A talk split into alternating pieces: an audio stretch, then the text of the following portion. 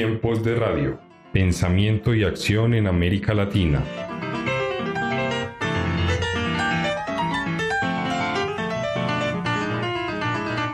Un programa del Centro Latinoamericano para la Democracia, el Desarrollo y la Innovación Territorial, CLADI.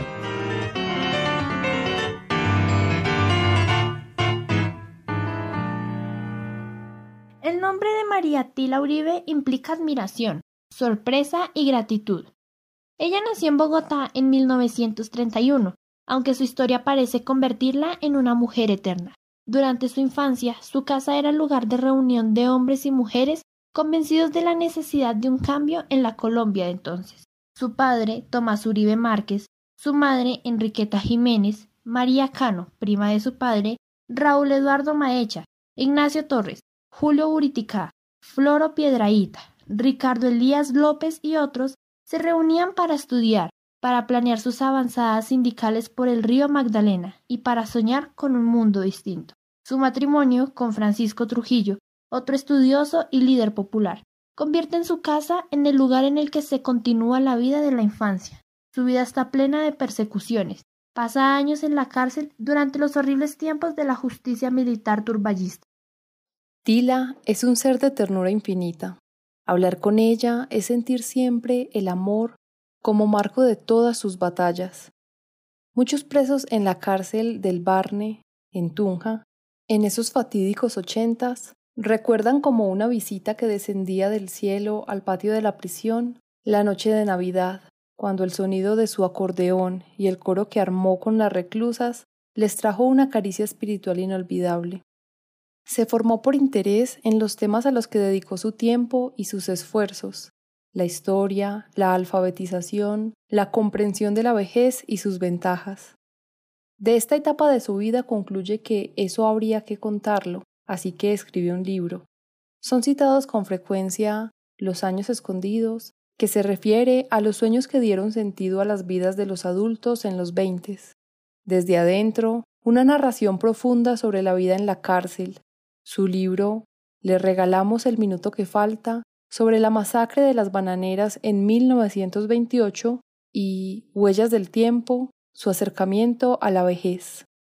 Cuesta asumir que Tila tiene 90 años cuando se emociona sugiriendo proyectos de educación popular o cuando narra momentos de su vida con Francisco, con sus hijos o con sus compañeros de sueños como si hubieran pasado hace unas horas. Su energía, el orden para el trabajo, la memoria precisa y la ternura convierten a Tila en una persona única, en una mujer cuya profesión es el amor y cuya ocupación es la enseñanza.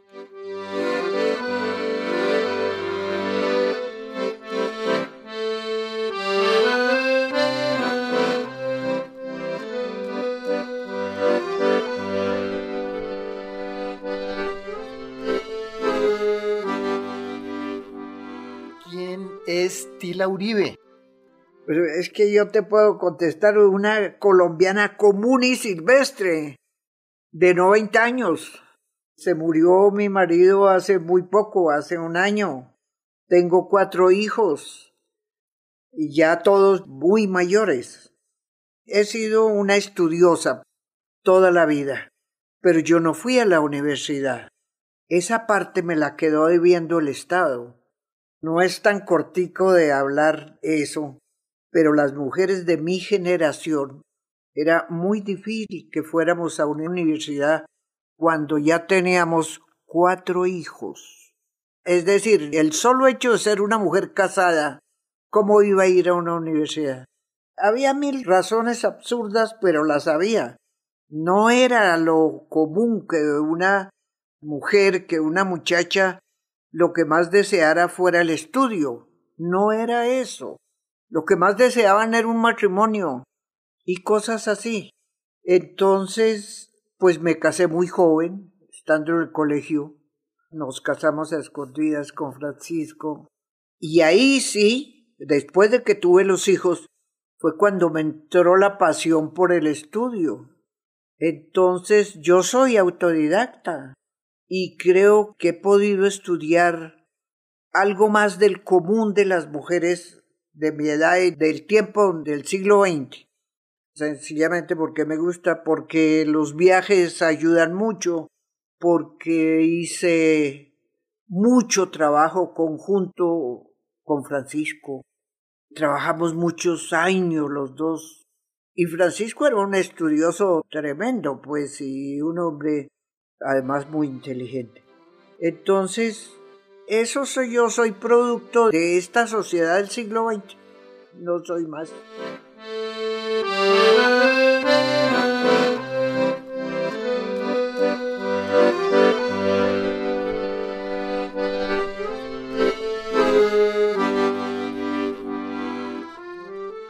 ¿Cuántos libros has publicado? Eso no lo contaste. Toda tu historia, vamos a contárnosla ahora por pedacitos. Tú naciste en 1931, tu papá murió en el 36, así que sí, al final. cinco añitos. Sí, tenía como cinco años y medio, pero me acuerdo bien de él. Te iba a preguntar por Tomás Uribe Márquez y por Ah, sí. Tatica. Yo me acuerdo mucho de Tomás. Me sentaba en sus piernas a la hora del almuerzo y los días domingos el almuerzo era siempre leyendo un libro de todas las personas que estaban en torno a la mesa. Recuerdo mucho la lectura del Quijote porque se hacía Mira, era una mesa que siempre era tan grande y tan larga, porque siempre había mucha gente. Así vivían mi mamá y Tomás, les gustaba eso. Entonces los domingos llegaba gente almorzar, eso ya era, se sabía. Y entonces el almuerzo era siempre leyendo un libro que enseguida surgían las preguntas y él ampliaba la lectura. Entonces, por ejemplo, ese es un momento que lo retengo, no se me olvida nunca. Retengo cosas que él me decía. Por ejemplo, parece mentira, pero retengo dos cosas.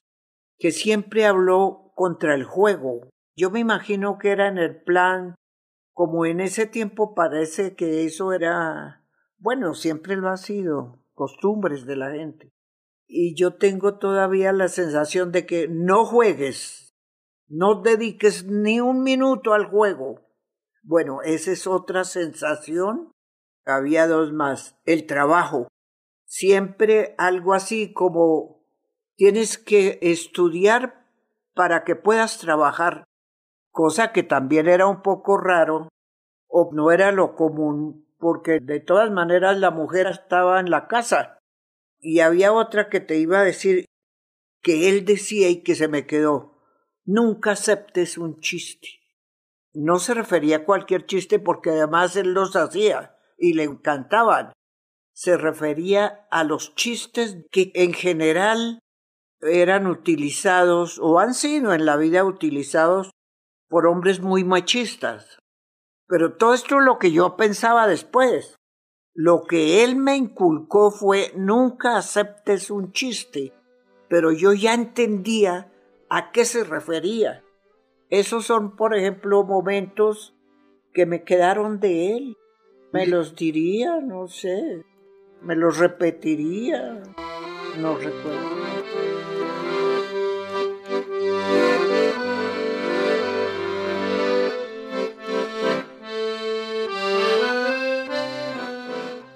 Tomás Uribe, él hizo cosas muy importantes por cambiar este país. En un momento en el que los conservadores llevaban muchísimos años Ah. en el poder. Y entonces lo ponen preso. Sí. ¿Tú alcanzaste a saber algo porque eso te marcó también en alguna medida? Es que él estuvo preso en el 28. Él estuvo preso en el tiempo de la huelga de las bananeras. Y mamá también. Mi madre también, ella conoció el buen pastor de esa época. Solo que fue poquito tiempo. Pero él estuvo más tiempo y lo defendió Jorge Eliezer Gaitán. Pero siempre oí todas esas historias. Yo viví con la historia.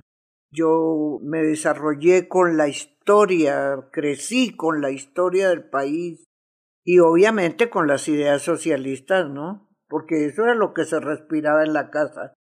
Por mamá, por María, María Cano, por toda la gente que rodeaba la casa, esa casa. Yo creo, recuerdo, por lo poco que me he podido acercar, que a esos almuerzos de los domingos venía Maecha. Claro, por Maecha. Es que yo he podido establecer a través de mi vida que Tomás y Maecha se debieron querer mucho, se debieron entender mucho. Mamá también seguramente influyó para que yo tenga esa sensación de ese cariño entre los dos, esa amistad, de ese complemento, tal vez esa es la palabra, político de ellos dos. Sí, Raúl Eduardo Maecha fue prácticamente el gran luchador del río Magdalena. Claro, y Tomás iba mucho al Magdalena y estaba con él. Y cuando él venía a Bogotá, iba a la casa también. Yo lo recuerdo muy bien. Maecha debió morir como hacia el año cuarenta, no me acuerdo de este momento, pero yo lo recuerdo muy bien. A María también la recuerdo muy bien. Las nuevas generaciones y digo nuevas generaciones, pero muchos de mi generación, ya viejito, no tienen ni idea quién es María Cano. Porque nosotros, como sabemos quiénes, creemos que todo el mundo sabe. Creemos que la gente sabe y no es así. La flor del trabajo. ¿Quién era María Cano? ¿Por qué fue tan importante en este país? María Cano. Realmente en los colegios y en las escuelas se debía enseñar quién fue María Cano. Fue una mujer revolucionaria de su época. Yo creo que en muchos sentidos o en todos los sentidos. Muy independiente. En las costumbres, por ejemplo, en el plano de las costumbres, una mujer que entraba a los cafés y que no le importaba que eso le acarreara cosas muy terribles que se decían en ese tiempo. Políticamente, eso lo sé, porque fueron los comentarios de mi vida desde que nací. Políticamente, siempre he pensado, claro, una cosa es su casa, su padre, eso se complementa con la época, pero Tomás le ayudó mucho, en el sentido de, según decían, que ella decía que le exigía mucho y pues se querían mucho, ¿no? desde muchachos. ¿Ellos eran primos hermanos? Sí, hay personas que dicen, no, yo no tenía nada que ver, pero es que la mamá de ella fue Amelia Márquez. Y entonces eran cuatro hermanas. Mi abuela, que se llamó Domitila. No me acuerdo de las otras dos. Y Amelia. Pues entonces el parentesco era como ese. Si no hubiera sido así, como se criaron juntos, subiéndose a los árboles y todas esas cosas, fueron Tomás, Jorge Uribe Márquez, el hermano de Tomás, Francisco, que eran primos, María, un listadito de toda esa gente antioqueña revolucionaria que, exceptuando a María, los demás estudiaron en Europa. María no, pero Indudablemente, vivir en esa época en Europa, por Dios, eso tiene que hacer pensar mucho de todo lo que se podía aprender, ver un nuevo mundo, todo, que una cosa importante. Eso allá, pero aquí las condiciones de aquí, de Colombia y que eran de América Latina, es que tenían que salir revolucionarios. Yo no entiendo cómo podían salir de otra manera.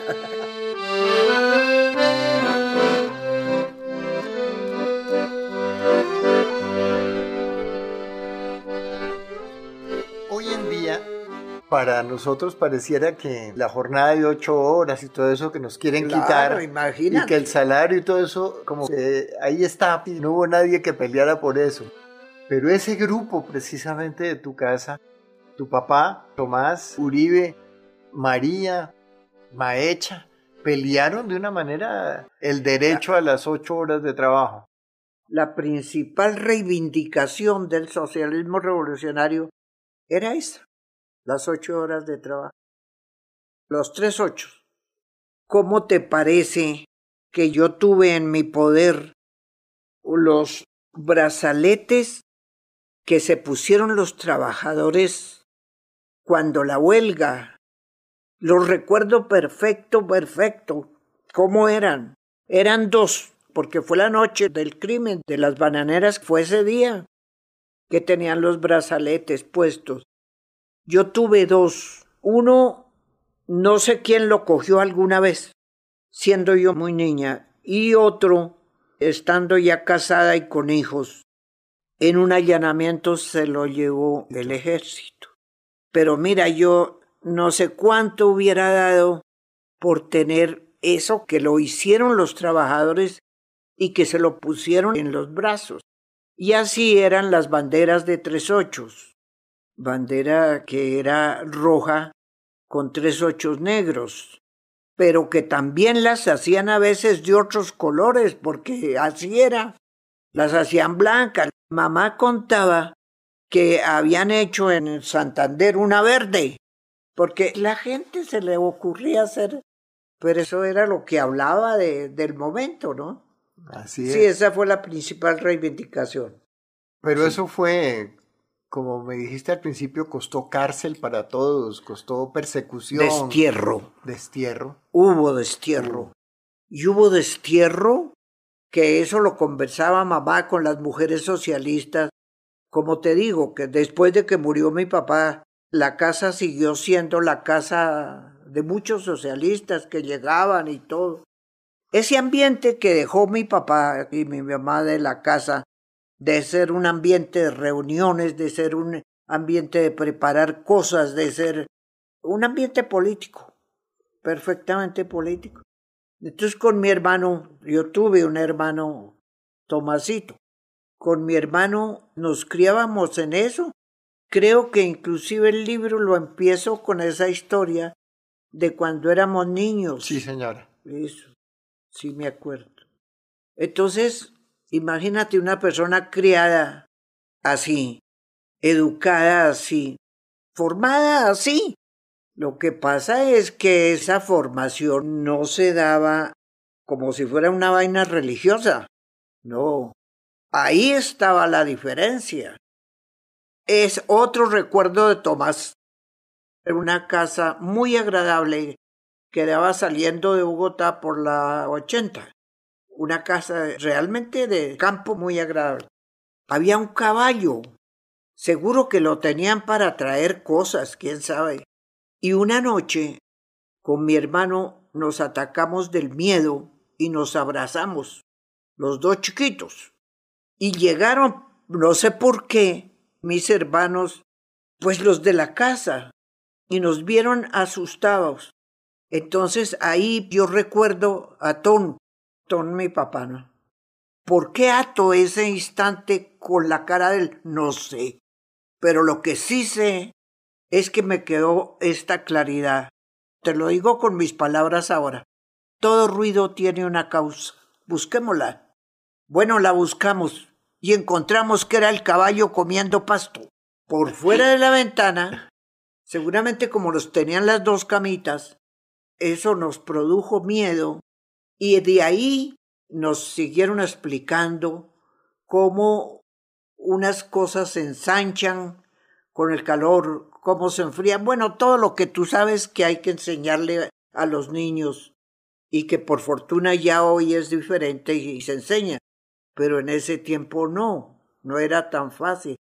Entonces una familia donde se hablaba de todo eso, del por qué o de las causas de las cosas, entonces uno va adquiriendo no solo la formación, sino eso, el por qué, el cómo, el para qué. Entonces, carambas, así nos criaron, ¿no?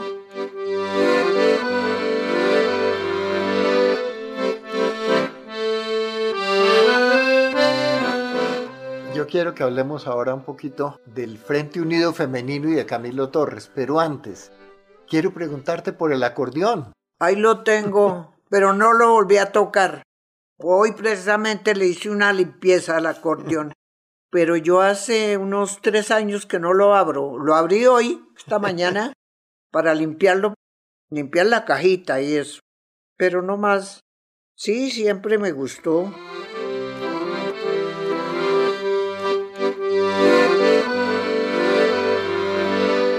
Hablemos, Camilo Torres y el Frente Unido Ay, no, Femenino. por- no. No, es que me gustaría mirarlo, recordarlo un poco. No, yo lo recuerdo bien, pero hay mucho detalle, nombres que se olvidan, cosas así. Lo que yo pienso que fue más importante de tu relación con Camilo Torres fue la iniciación en la alfabetización y todo lo que eso implicó. Esa fue la iniciación. Eso me cambió a mí la vida. Bueno, como te decía, yo ya venía con esa formación que era muy importante para empezar a ver la vida desde otros ángulos.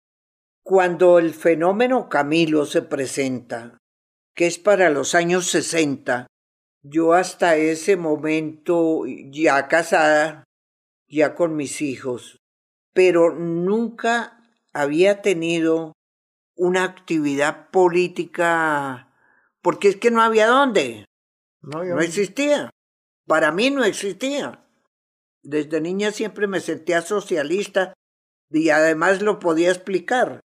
Pero en esos momentos de los años 50 y 60, con esos gobiernos que había, pues Laureano y, y entran los 60, y los 60 entraron cambiando todo. Pero yo digo todo, es todo el mundo. Creo que la década de los años 60 es una de las épocas que ha tenido los avances más grandes para la humanidad. Y se Sí. pueden contar en los dedos de las manos, sí. pues. Pero para nosotros avances, imagínate, aparece Camilo, semejante fenómeno que tenemos todavía para 200 años de Camilo. Entonces ahí lo conozco y yo no tenía ninguna relación política, es que no lo había. Fue en los años 60 que empezó el MRL. Ahí tuve yo mis primeras actividades que las hacía, que iba, que estaba. Bueno, Además, interesantísimo que son las primeras actividades políticas, pero Francisco no estaba ahí. Él estaba en otro. Francisco no estaba ahí, además no le gustaba. ¿Cómo hicieron? Pues mira, los dos nos queríamos mucho y nos quisimos siempre, toda la vida nos quisimos bastante. Pero eso no quiere decir que no tuviéramos problemas serios. Y esos problemas serios no se dieron, en nuestro caso, porque apareció otra mujer, o al revés, o lo que tú quieras, no, ni por las costumbres, porque nos gustaban las mismas, ni por los gustos, porque teníamos los mismos gustos. Cuando los dos tuvimos problemas serios en la vida, de llegar a pensar en separarnos, fue por problemas políticos. ¿Quién se dio más? No te sé decir, tal vez yo. Entonces, hasta ese momento no, no había nada. Sí, existía el Partido Comunista, pero como era toda la vida ha sido un partido tan difícil de que alguien lo maneje o entre o no entre. Te estoy hablando como partido, como una organización política de seres humanos, no como filosofía, que es diferente. Entonces llega Camilo, pero ya Francisco estaba con Camilo en los 60, ¿cuál de que llega? Eso que te estoy contando en este momento lo estoy escribiendo. Ay.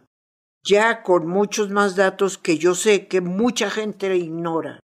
Es que eso sí es apasionante, todo lo de Camilo.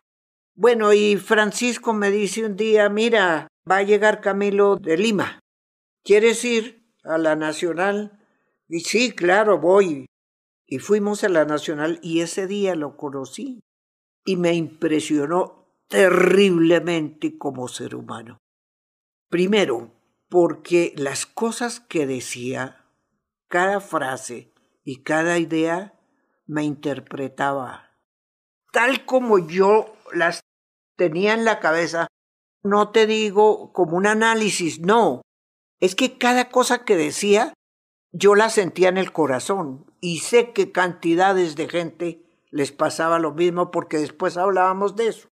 Ese fue un aspecto. la forma de decirla, porque Camilo era un comunicador extraordinario, de gracia, de timbre de voz. Mira, recoge todo lo que quieras. Y eso lo tenía Camilo. Era impresionante. Como todo lo de Camilo fue cosas tan rápidas, una vida tan corta política. Pasando un tiempito, llegó Francisco. Mira, mijita, Camilo, están en un trabajo de alfabetización para mayores. Por si quieres ir. Le dije, claro que quiero ir.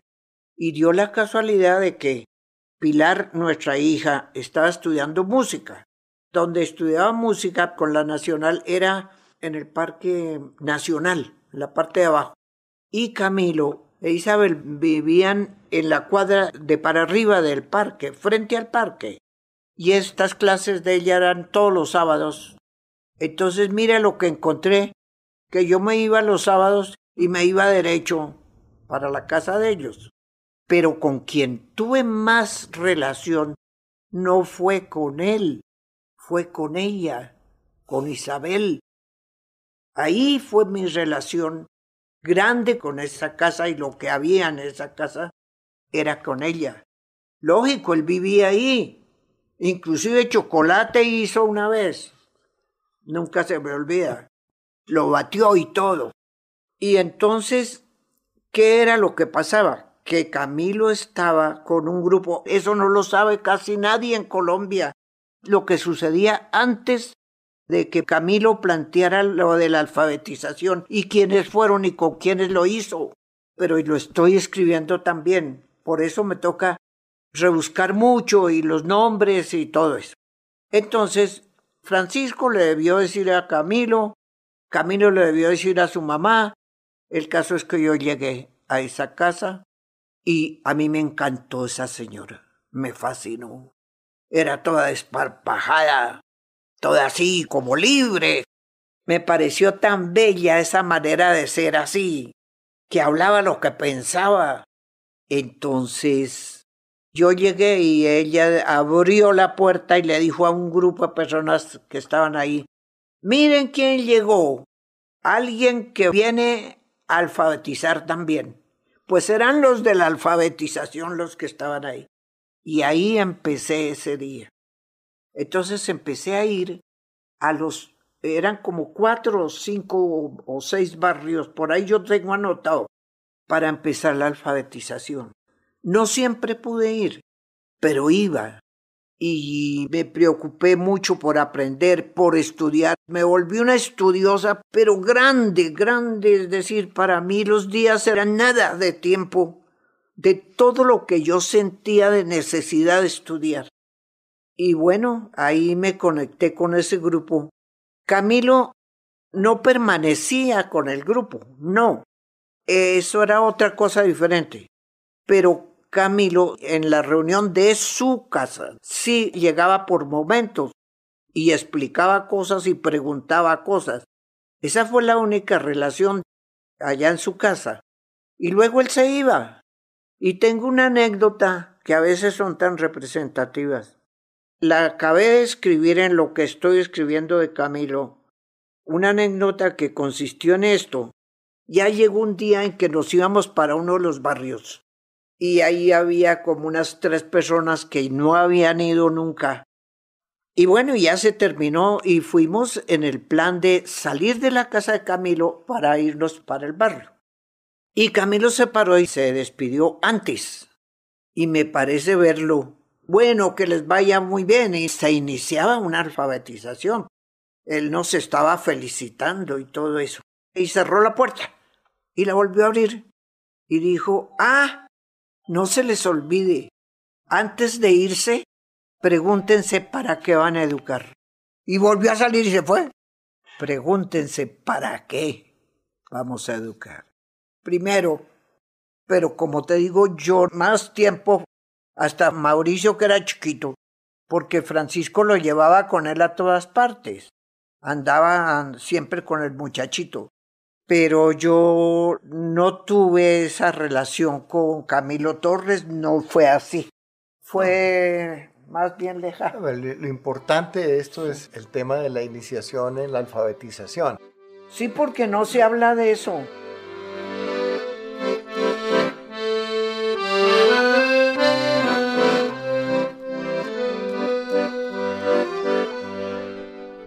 Viene la cárcel, viene todo lo que pasa 20 años después, cuando se los llevan a ustedes tres presos y duran tres y también a Francisco que estuvo en Cali. Dos meses en Cali.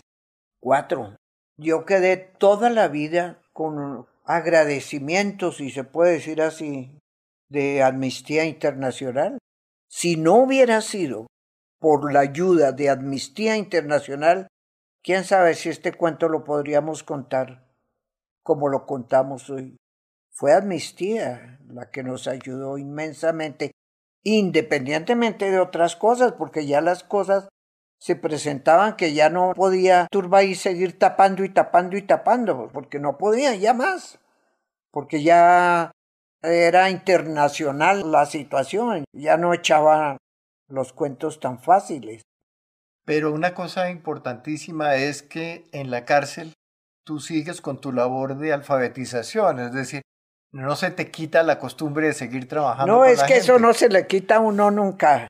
Eso se vuelve una pasión, se vuelve una cosa que queda ahí. Pues si todavía cuando a veces se necesita, yo les ayudo. Un grupo de muchachos hace dos años querían hacer una alfabetización y yo les estuve ayudando como unos tres o cuatro días ahí en la calle 13. Entonces eso se vuelve una pasión. Además, es muy lindo, ¿no? Es que es una labor que engrandece mucho. Gusta, además. Es un abanico de maravillas lo que tiene la alfabetización de adultos. Extraordinario. Mira, desde todo lo que te digo en relación con el estudio y todo eso. Pero si hay algo que produce la más extraordinaria sensación, cuando un grupo de X número de personas empiezan a leer. En ese momento ese ya, ya se cae uno de la felicidad y claro que eso tiene que disimularlo, pero eso es una dicha.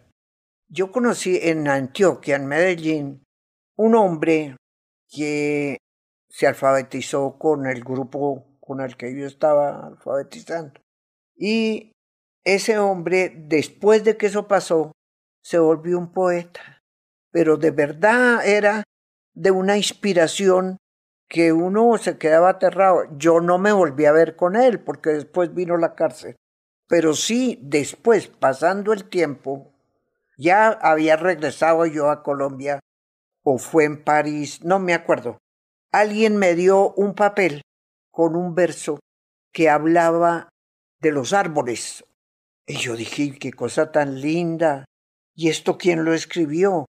Entonces me dijeron, por eso te lo trajimos. Alguien que tú alfabetizaste. Imagínate eso. Todavía se me hacen nudos en la garganta. Eso es impresionante. Esa es la sensación más exquisita humana que uno puede tener. Hay mucho que hablar de eso. Por eso resolví escribirlo. Yo resolví y lo estoy haciendo y ya lo tengo muy avanzado. Te quería contar eso precisamente. Espero que ese libro les guste. Se llama Lo que mis ojos vieron. Y es simplemente todo lo que correspondió desde que salí de Colombia, el exilio, hasta cuando regresé. Es esa parte.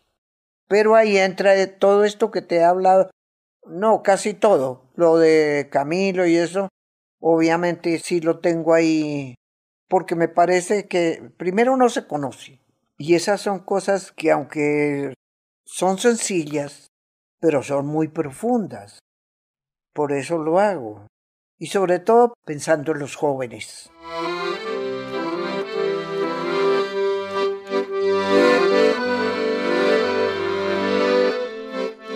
El exilio tiene una parte muy importante y muy interesante que es la llegada a Nicaragua.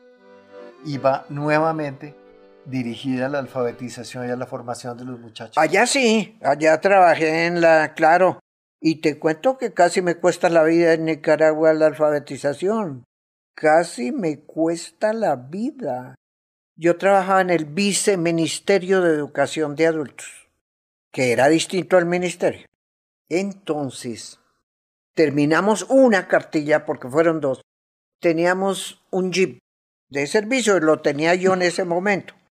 Y muy felices dijimos, bueno, pues empecemos a entregar esto como el acto de la entrega. Vámonos hasta Wiwili. Wiwili es un sitiecito que no se le puede decir ni pueblo, o por lo menos en ese momento no, que queda en la frontera con Honduras. Entonces había que ir desde Managua hasta Wiwili, pues echaba mucho tiempo, horas, había que almorzar y descansar todo eso. Y nos fuimos en el jeep con carga, pero un jeep grande, cargado así alto con las cartillas, porque eso allá cuando empezó el sandinismo de verdad, digo yo, un libro sacaban así facilito ochenta mil ejemplares así fácil. En el caso de la educación, pero si tú haces cuentas, eso era poquito para lo que se necesitaba. Nos fuimos con las cartillas cuatro personas. Un muchacho, una muchacha y yo. Y por la mitad del camino salió un hombre de un matorral y nos hizo así. Frenó el muchacho se le acercó el campesino y le dijo, los están esperando allí, en el túnel. No era ningún túnel hecho, sino un túnel de árboles. Como decir 500 metros de árboles, muy lindo, un sitio muy bonito. ¿Tú te imaginas eso? Y nosotros con todas esas cartillas. El hombre se desapareció. Entonces este muchacho que iba manejando dijo, se bajan toman por el lado izquierdo. Nos dio todas las señas. En una hora nos encontramos en la carretera y nos dio las señas de cómo debíamos hacerlo. Tú te imaginas esos momentos pensando, ¿y usted qué va a hacer? Yo veré, él decía el muchacho, yo veré. Pero si es que están aquí adelante, yo veré. Bueno, es que ahí no había tiempo para decir nada, porque él nos ha hecho, como quien dice a la fuerza, váyanse, algo así. Y nos fuimos. Y él nos estaba esperando a la hora, hora y pico. ¿Qué había hecho? Se devolvió. No siguió, pues que ¿dónde sigue? Lo cojo una bala. Se devolvió y cogió otro caminito que se conocía. Y eso fue en Nicaragua porque el problema recién que llegaron los andinistas era la contra. Que tú sabes cuáles eran los preferidos de la contra, decía todo el mundo, los alfabetizadores y los enfermeros, los que tenían cualquier oficio paramédico, digamos, eran los preferidos. Entonces uno estaba de preferido allá.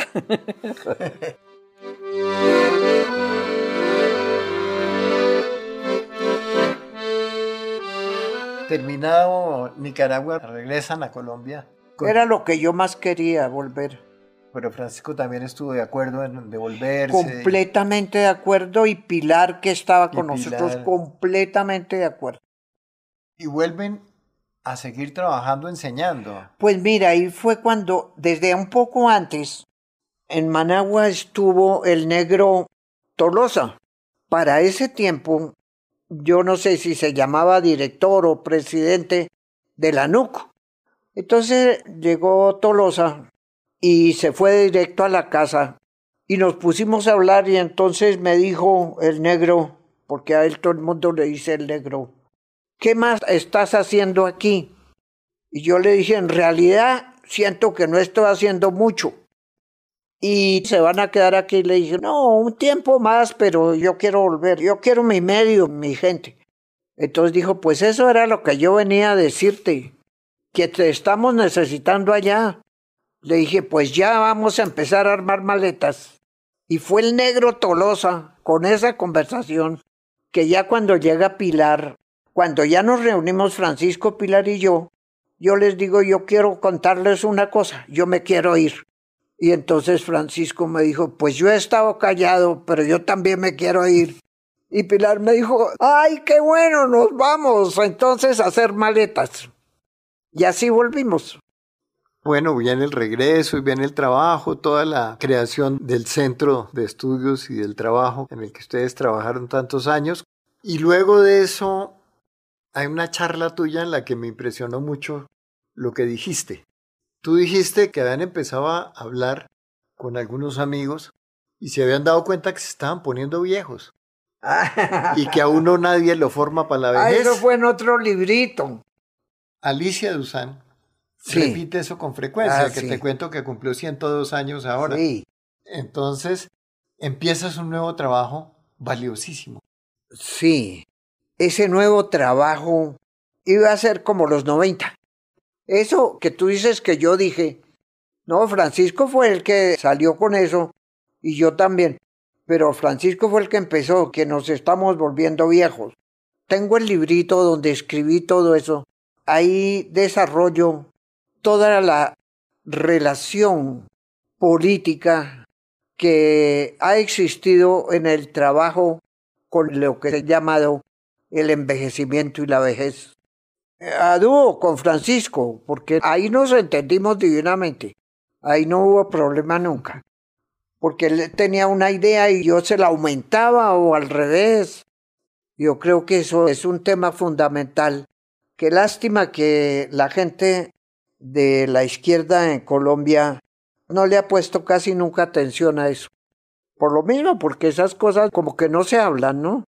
El caso es que yo fui a parar por un trabajito que escribí a Madrid, España, porque me invitó una entidad que estaba abriendo el tema de derechos humanos para gente mayor y de gente mayor en América Latina.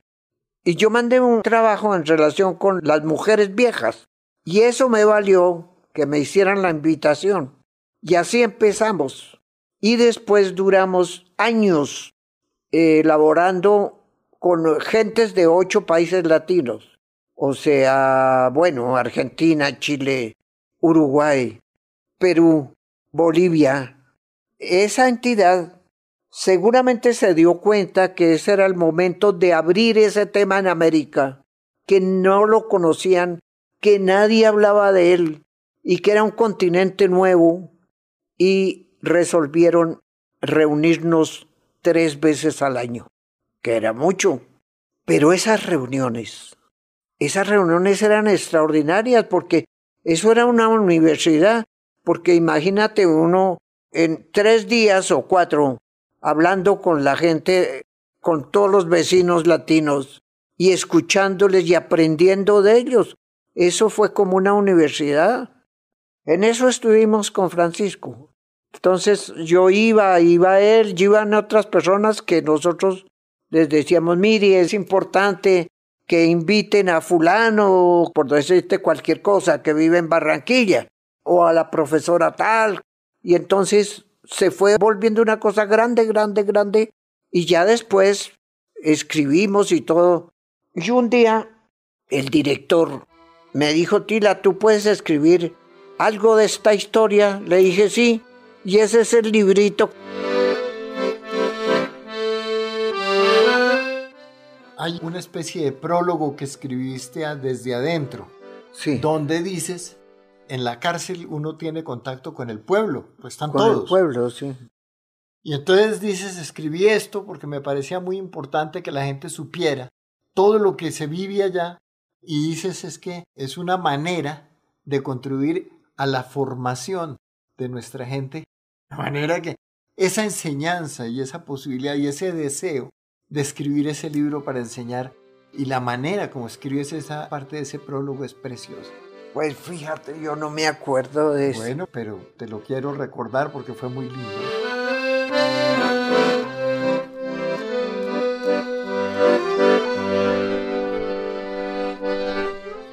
Terminamos hoy con María Tila Uribe con la nostalgia de separarnos de esta mujer única. Hay tanto para conversar que seguiremos en otro momento y haremos un nuevo programa juntos. Muchas gracias Tila por estar con nosotros y por permitirnos descubrir la profundidad de tu universo.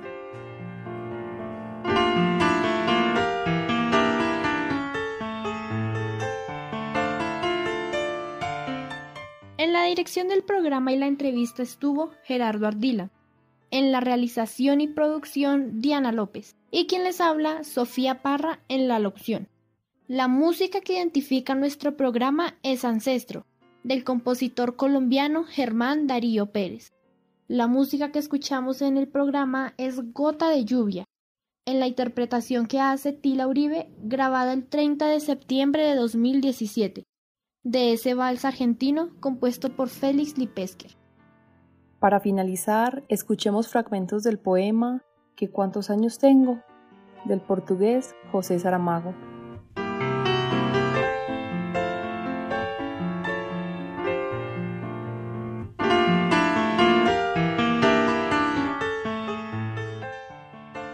¿Cuántos años tengo? ¿Qué importa eso? Tengo la edad que quiero y siento, la edad en que puedo gritar sin miedo lo que pienso, hacer lo que deseo, sin miedo al fracaso o lo desconocido, pues tengo la experiencia de los años vividos y la fuerza de la convicción de mis deseos. ¿Qué importa cuántos años tengo? No quiero pensar en ello, pues unos dicen que ya soy viejo, otros que estoy en el apogeo pero no es la edad que tengo ni lo que la gente dice, sino lo que mi corazón siente y mi cerebro dicte. Tengo los años necesarios para gritar lo que pienso, para hacer lo que quiero, para reconocer hierros viejos, rectificar caminos y atesorar éxitos. Tengo los años en que los sueños se empiezan a acariciar con los dedos, las ilusiones se convierten en esperanza tengo los años en que el amor a veces es una loca llamarada, ansiosa de consumirse en el fuego de una pasión deseada, y otras es un remanso de paz, como el atardecer en la playa. ¿Qué importa si cumplo 50, 60 o más? Pues lo que importa es la edad que siento. Tengo los años que necesito para vivir libre y sin miedos, para seguir sin temor por el sendero pues llevo conmigo la experiencia adquirida y la fuerza de mis anhelos.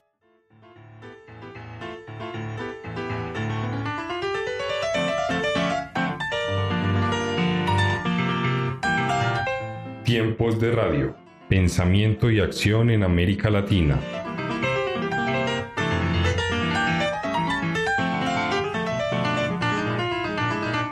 un programa del Centro Latinoamericano para la Democracia, el Desarrollo y la Innovación Territorial, CLADI.